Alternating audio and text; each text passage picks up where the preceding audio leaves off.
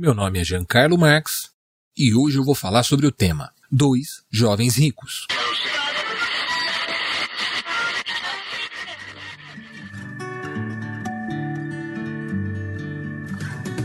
Você está ouvindo da Crentaços Produções Subversivas.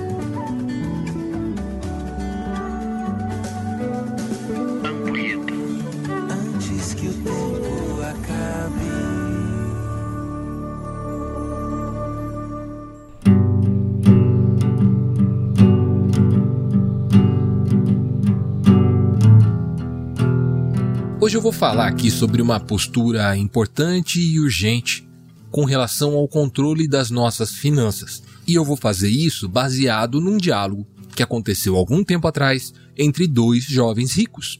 Daí você pode me dizer, mas Jean, como assim? Você tem a cara de pau de falar sobre controle financeiro dando exemplo de gente rica? Assim fica fácil, pô. Se eu fosse rico, meu carro estaria quitado, eu viajaria sem dívida e minha conta não ficaria direto no vermelho. Isso aqui virou propaganda da Empíricos agora? Chama logo a Betina para gravar uma ampulheta. Calma, calma. Controla o rádio primeiro. Isso aqui não é propaganda. É uma reflexão sobre dinheiro e controle. E logo você vai entender direitinho onde eu quero chegar. Num certo momento de sua vida, Jesus estava andando lá pela Judéia e foi abordado por um rapaz muito rico e muito religioso. Ele chegou com uma pergunta clara e objetiva: Mestre, que boas ações devo fazer para obter vida eterna? Mateus 19:16. Vamos combinar que essa é uma boa pergunta. Tentando refletir aqui com a mente de uma pessoa rica, ele queria economizar boas ações. O cara não queria perder tempo com aquelas que não resultam no objetivo que ele estava visando: viver para sempre. Aliás, essa costuma ser uma característica de gente rica, né? Eles não desperdiçam cartucho, eles não dão ponto sem nó. Esse rapaz aqui era assim. Queria se concentrar no resultado garantido, a tal lei do mínimo esforço. Mas acontece que Jesus também era assim. Ele não desperdiçava cartucho. Olha só a resposta dele. Se você deseja entrar na vida eterna, guarde os mandamentos. Eu imagino a cara de desânimo do rapaz. Você tem noção de quantos mandamentos existem no Antigo Testamento? 613. Desses, 248 são mandamentos positivos, que geralmente é associado ao número de ossos no corpo humano, são mandamentos daquilo que se deve fazer, e 365 são mandamentos negativos, que são associados ao número de dias no ano, mandamentos do que não se deve fazer. Tá certo que o rabino Maimônides catalogou isso mais de mil anos depois do encontro do jovem rico com Jesus. Mas eu tenho certeza de que o rapaz tinha pelo menos uma noção de que os mandamentos eram muitos. Afinal, ele era muito religioso. Mas ele queria um atalho, né? Uma seleção dos top mandamentos que garantiriam a vida eterna. Então ele pergunta: quais? E Jesus responde: não mate, não cometa adultério, não roube, não dê falso testemunho, honra seu pai e sua mãe, ame seu próximo como a si mesmo. Você percebe que Jesus citou tanto mandamentos negativos quanto mandamentos positivos. Agora sim ficou fácil. O rapaz deu um sorrisinho. Esses eu já estou seguindo. O que mais? Meu Deus, como pode um rapaz tão inteligente dar uma brecha dessas? Olha só a resposta de Jesus.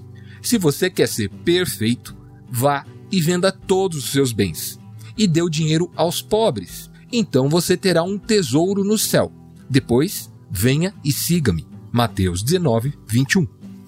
Depois disso, o jovem saiu triste porque era muito rico. Aconteceram algumas coisas em seguida, mas por hora a gente vai ficar por aqui. Se você prestou atenção, eu prometi lá no começo que ia contar a história de um diálogo entre dois jovens ricos. Pois é, você consideraria jovem um homem na faixa de 30 e poucos anos? E você consideraria rico alguém que naquele momento era o único filho herdeiro de tudo o que existe? Isso aí. O segundo jovem rico, muito mais rico do que aquele que perguntou, é o próprio Jesus. O mestre não estava simplesmente exigindo uma coisa impossível. Ele estava dizendo: siga-me, faça como eu, se esvazie de tudo, eu garanto que vale a pena. A maior ironia de todas foi o rapaz pensar que era rico demais para isso. Se a gente fizesse uma tabela comparativa entre os dois jovens ricos, poderíamos deduzir que, apesar de Jesus ser muito mais rico, ele teve controle sobre sua própria riqueza.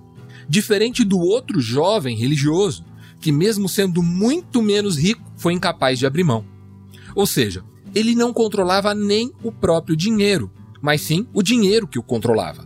A essa altura, provavelmente você já sacou para que caminho estamos indo. Quem controla o próprio dinheiro é capaz de compartilhar. Já quem é escravo dele é sempre incapaz de abrir mão.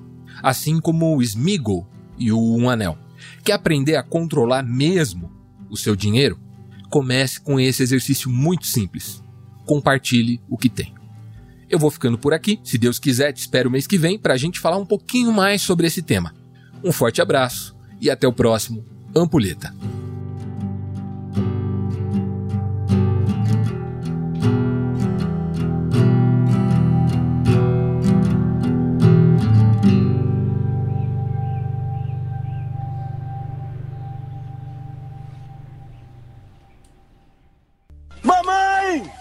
É Deus, mamãe!